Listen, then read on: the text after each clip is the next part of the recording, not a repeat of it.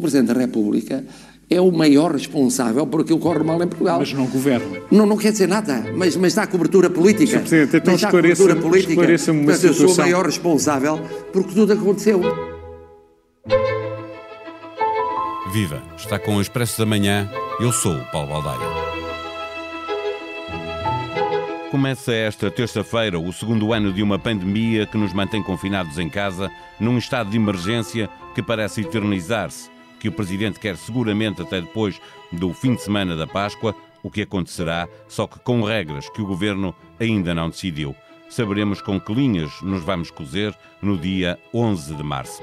Ouvimos vezes sem conta o Presidente dizer que é o primeiro responsável pelo que corre bem ou corre mal neste combate à pandemia. Assistimos, logo de início, a um braço de ferro público entre os dois palácios, com Belém a forçar um estado de emergência que São Bento não queria, mas teve de aceitar.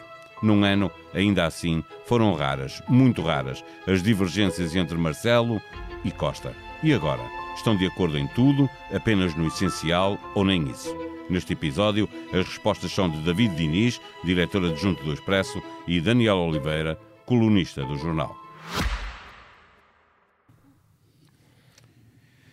Viva, obrigado aos dois pela disponibilidade. Esta é uma dupla com visto gold aqui no Expresso da Manhã. Eh, David, eh, Marcelo já anunciou a sua vontade de que não deve haver desconfinamento antes da Páscoa. O governo apenas disse que vai anunciar o plano de desconfinamento no dia 11 de março. Eh, podemos estar de novo com um braço de ferro entre dois palácios, como aquele que aconteceu há um ano com o primeiro estado de emergência? Olha, Paulo, é assim, eu acho que há um, um dado que é mais ou menos evidente, que é, no essencial, Marcelo e António Costa parecem de acordo.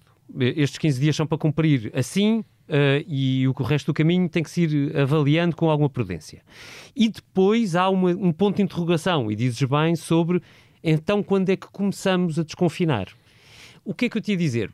Primeiro, eh, é importante notar que eh, Marcelo e António Costa têm divergido várias vezes ao longo deste processo e isso não tem sido dramático, ou seja, no fim do processo eles têm-se encontrado razoavelmente no essencial e este processo tem sido penoso, estamos a falar de um ano já com esta pandemia às costas. Ahm, segundo ponto, mesmo que não estivessem, eles teriam, el- eles acabariam inevitavelmente por estar juntos num ponto qualquer, porque não há neste processo constitucional Uh, o, o governo só pode, como disse o próprio António Costa na última uh, sexta-feira, salvo erro, o, o governo só pode pôr no, no- no- no papel de lei aquilo que o decreto presidencial autorizar. Portanto, nada a fazer. Acho é que é talvez mais importante do que exatamente o momento do desconfinar. A grande interrogação que eu tenho é se os dois estão de acordo sobre o método de desconfinar. E eu acho que esse é todo um outro capítulo, que é se nós vamos fazer um desconfinamento como fizemos em maio do ano passado, ou seja, medido rápido, mas medido 15 em 15 dias e avançando E gradual, por ali fora, forma, não é? ou se vamos tent- eh, ou, ou se o governo e o presidente juntos entendem que é preciso fazer um desconfinamento mais leve, mais devagar, para acompanhar o ritmo da vacinação e evitar um risco de uma terceira eh, de um terceiro confinamento. Esse é para mim o neste momento é- esta é para mim a grande incógnita. Daniel, eh, o, Presidente da República eh, condicionou a, ação, ou procurou condicionar a ação do Governo, quando nos disse primeiro quais eram os limites mínimos para um desconfinamento e depois quando apareceu a dizer que não deveria haver um desconfinamento antes de- de- da Páscoa. Eu não acho que fez mais de condicionar. Eu de condicionar. Acho que extrapolou as, tuas- as suas funções constitucionais. O Presidente da República não define datas eh, de desconfinamento, não define critérios de desconfinamento, não tem poderes executivos e até nem sequer tem instrumentos para ter esses poderes executivos. Não é o Presidente da República que tem que gerir o orçamento para eh, discutir os apoios à economia, não é o Presidente da República que gera o Serviço Nacional de Saúde, não é o Presidente da República que tem que eh, lidar com nenhuma das consequências, para um lado, quer para um lado, quer para o outro. Desconfinar ou não desconfinar, não tem que lidar com isso. E há uma, uma boa regra democrática que as decisões sejam tomadas por quem tem que depois pagar o preço das próprias decisões.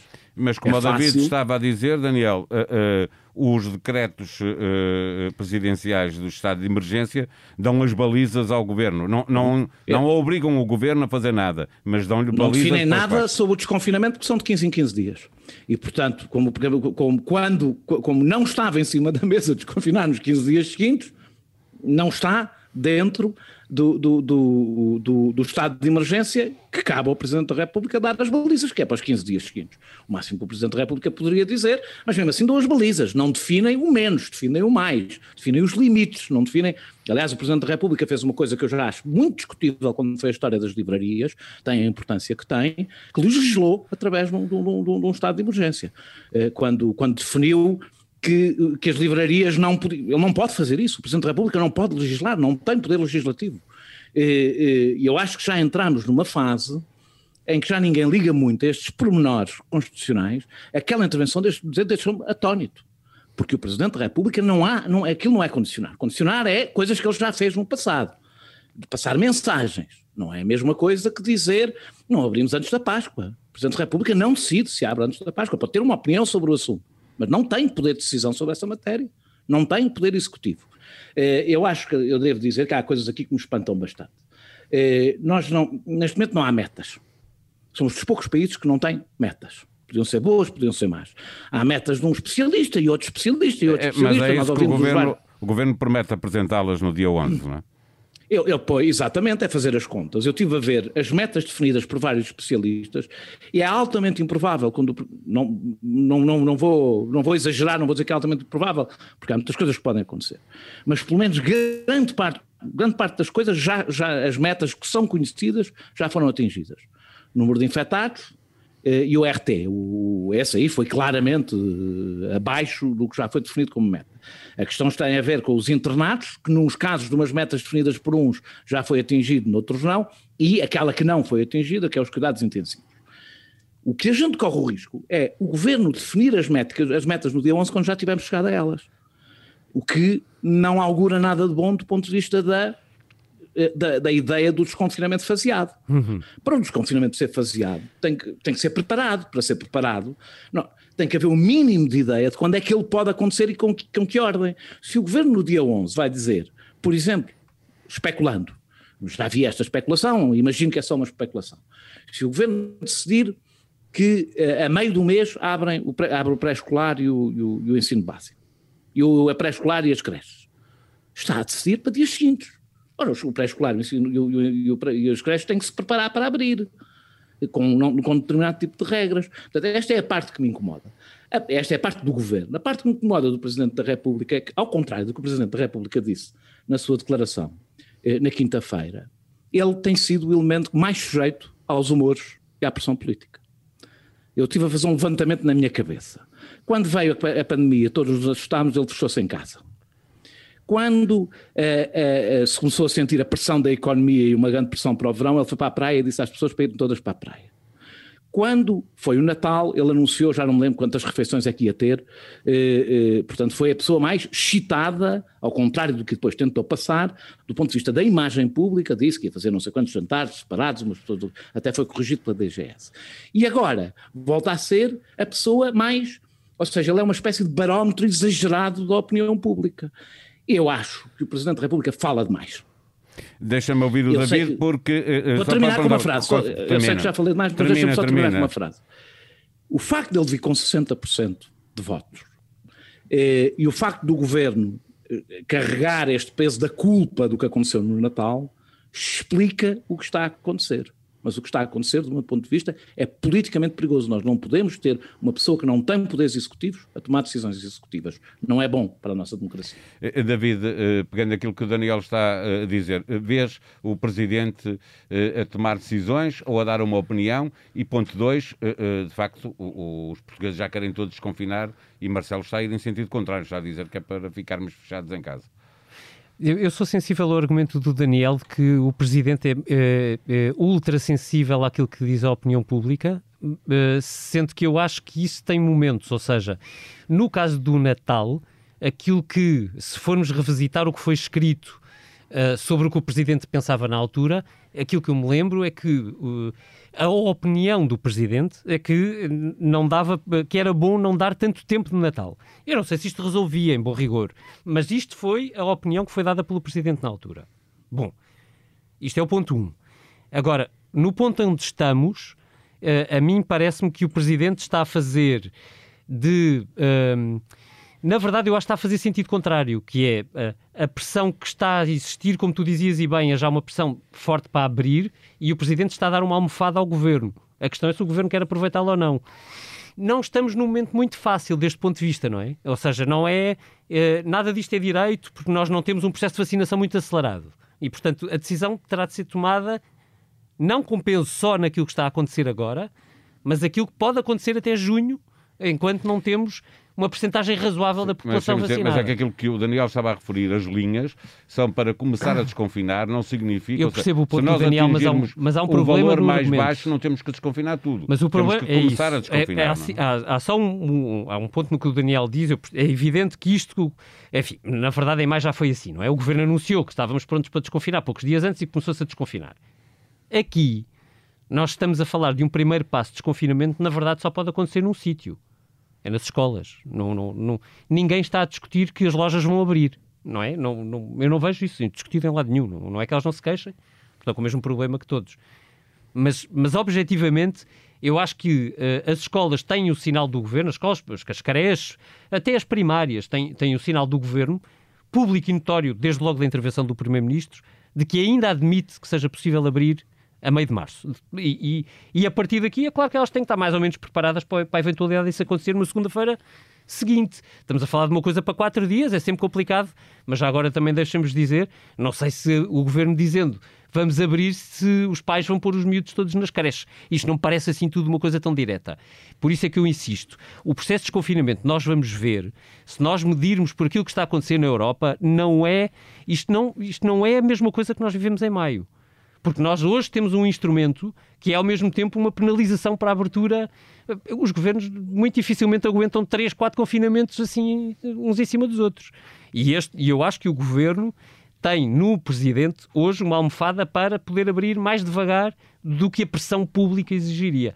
Desde que trabalho na retaguarda para fazer o essencial, que é dar apoios sociais e, e económicos a quem precisa. Eh, eh, Daniel, a solidariedade entre os dois palácios e a prontidão eh, com que Marcelo se chega à frente quando as coisas correm mal, assumindo a culpa para se mostrar também ele como o coordenador desta luta, não é um dos principais ativos na gestão política desta pandemia por parte do governo. O governo pode dar-se ao luxo de dispensar este apoio que, com pequenas divergências ou, ou mesmo que sejam grandes, são muito pontuais, vão aparecendo do lado do Palácio de Belém?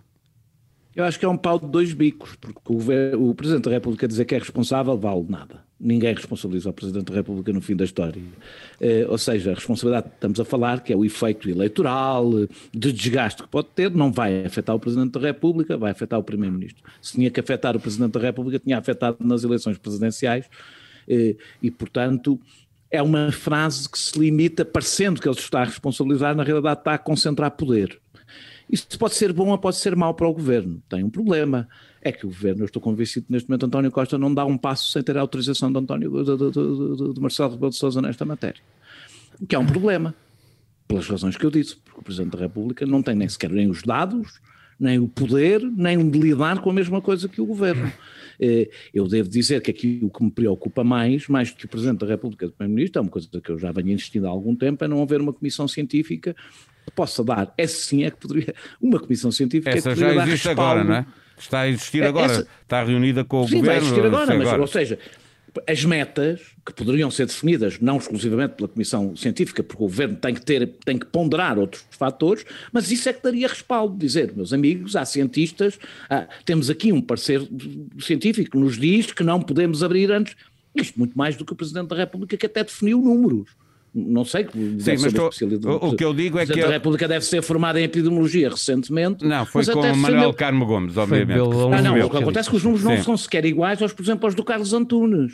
Sim, ele, mas, ele o Carlos Antunes, mais... mas esses dois estão na tal comissão científica que o Governo tem agora a preparar sei, o, o, o, desconfinamento a partir de O Presidente da República fez e depois ele próprio uma, uma ali uma... Um samplou um bocadinho à volta do, do, dos números que lhe deram. Mas independentemente disso, deixa-me só dizer uma coisa, o, David disse uma coisa, eu não tenho a mesma percepção que vocês, que há uma pressão para abrir. E aliás, saiu recentemente uma sondagem que diz-nos que 80% das pessoas acham que o governo deve manter o confinamento até dia 15 de março, portanto não há nenhuma pressão neste momento para abrir, e a maior parte dos portugueses, 46%, é, quando se divide o resto, acha que isto vai durar até à Páscoa. Portanto, eu não estou nada convencido que haja uma pressão para abrir. A única pressão que eu acho que existe para abrir é das pessoas que estão a viver situações dramáticas, económicas, eh, da escola. Há uma pressão setorial de vários setores que precisam de abrir. A opinião pública indiferenciada que não está a fazer uma pressão, está a haver outra coisa, não é pressão. É aquilo que se sabe desde o princípio. Os é. confinamentos, As quanto mais repetidos e mais longos, pior correm estes 4 milhões de pessoas na rua, mal deu, deu, deu, tempo, vai piorar. E isto não tem a ver com, ah, os portugueses são muito cuidadosos, não são muito cuidadosos. Está estudado. É uma das razões porque os confinamentos não podem ser prolongados mesmo que necessários, a partir do momento só conseguem ser prolongados com alguma força. Não sei, há vários países europeus onde tens confinamentos prolongadíssimos, bem mais, bem, bem mais duradouros é, é do que o nosso. É notícia do Expresso desta semana, deste, uh, com condições económicas. Dizendo exatamente isso. Portugal é dos países que menos tem desconfinado, mais confinado, menos tem confinado na Europa. Curiosamente foi o que teve, dos que teve mais, as escolas mais tempo fechadas, o que também nos diz qualquer Sim. coisa sobre a única forma de confinar em Portugal, que é fechar as escolas. Porque é, é mesmo a única maneira de confinar em Portugal é fechar as escolas. É aquele que, é típico resulta. de um país pobre. É típico de um país pobre. É. É, é, só quando as pessoas têm mesmo que ficar com os filhos em casa é que a coisa confina e não é porque as pessoas são desobedientes. Nós não temos o mesmo tipo de apoios e de, e, e de capacidade de garantir ao, ao bem-estar às pessoas que têm vários países confinaram mais tempo do que nós. E, portanto, e, e, e, também temos que ter isso em conta quando decidimos confinamentos. É? Fechamos com uma concordância nesse eu ponto. Eu não estou a defender o desconfinamento, estou só a dizer que acho que há muitas coisas que têm que ser ponderadas e eu acho que às vezes o Presidente da República é demasiado ligeiro a falar, quer em momentos quer noutros momentos, acho que é demasiado ligeiro. Conta também com muito boa imprensa, o que ajuda a ser ligeiro, porque depois é sempre, leva sempre menos tarefa. Aqui estou eu para, para contrariar. Boa maneira de fechar. Obrigado aos dois. Obrigado, Paulo. Obrigado, Daniel. Adeus. Obrigado, Paulo.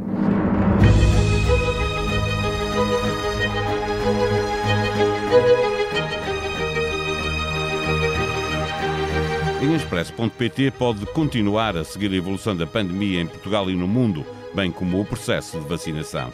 E há a boa notícia de que vai ser possível retomar as viagens, pelo menos na Europa, com um livre trânsito digital. A má notícia é que não é para todos. Só quem já tiver sido vacinado ou tiver recuperado depois de um teste positivo é que vai poder voltar a circular livremente.